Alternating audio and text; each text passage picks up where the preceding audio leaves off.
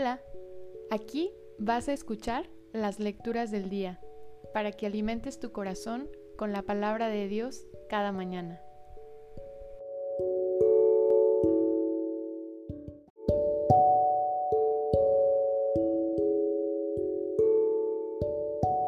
Del libro del profeta Jonás.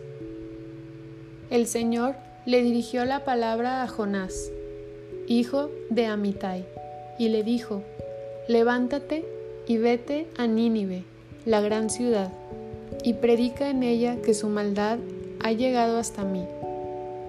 Se levantó Jonás para huir a Tarsis, lejos del Señor, y llegó a Jaffa, donde encontró un barco que salía para Tarsis.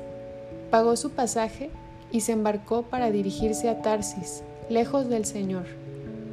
Pero el Señor desencadenó un gran viento sobre el mar y provocó una tormenta tan fuerte que el barco estaba a punto de naufragar. Los marineros tuvieron miedo y se pusieron a invocar cada uno a su Dios. Luego echaron al mar la carga para aligerar la nave. Mientras tanto, Jonás había bajado al fondo del barco, se había acostado y dormía profundamente. El capitán se le acercó y le dijo, ¿Qué haces aquí dormido? Levántate e invoca a tu Dios, a ver si Él se compadece de nosotros y no perecemos.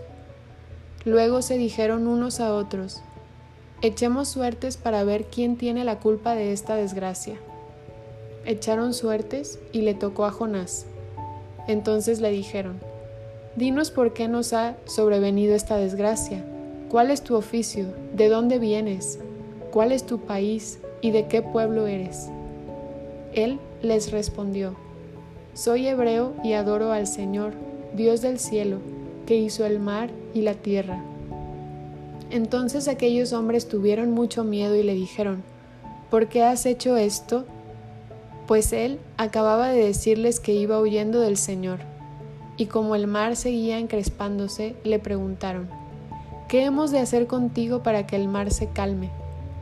Él les respondió, Levántenme y arrójenme al mar, y el mar se calmará, pues sé que por mi culpa les ha sobrevenido esta tormenta tan fuerte. Los hombres se pusieron a remar para alcanzar la costa, pero no pudieron, porque el mar seguía encrespándose en torno a ellos.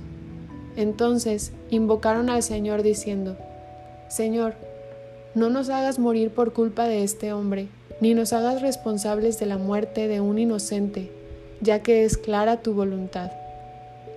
Entonces levantaron a Jonás y lo arrojaron al mar, y el mar calmó su furia. Y aquellos hombres temieron mucho al Señor, le ofrecieron un sacrificio y le hicieron promesas. Dispuso el Señor que una ballena se tragara a Jonás, el cual estuvo en el vientre de la ballena tres días y tres noches. Entonces el Señor le ordenó a la ballena que vomitara a Jonás en tierra firme.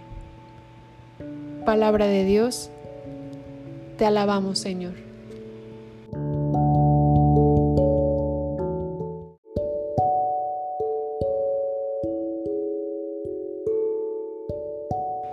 Del libro del profeta Jonás 2.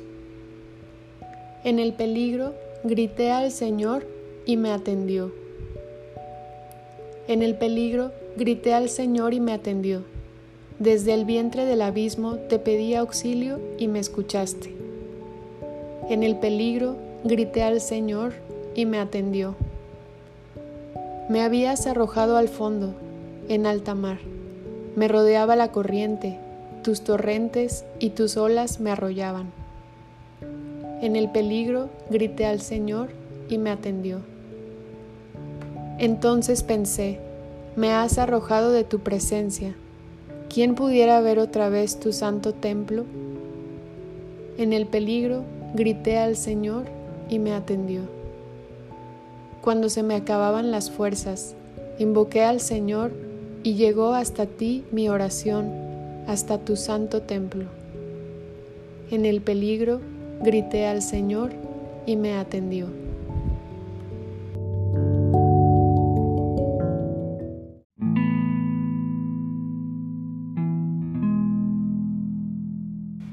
Del Santo Evangelio según San Lucas.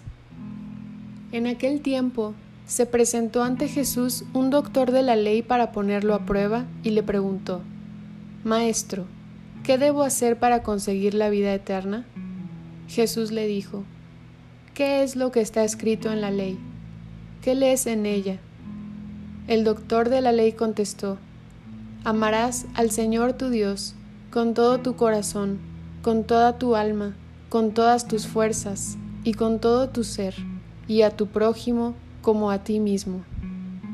Jesús le dijo, Has contestado bien, si haces eso, vivirás.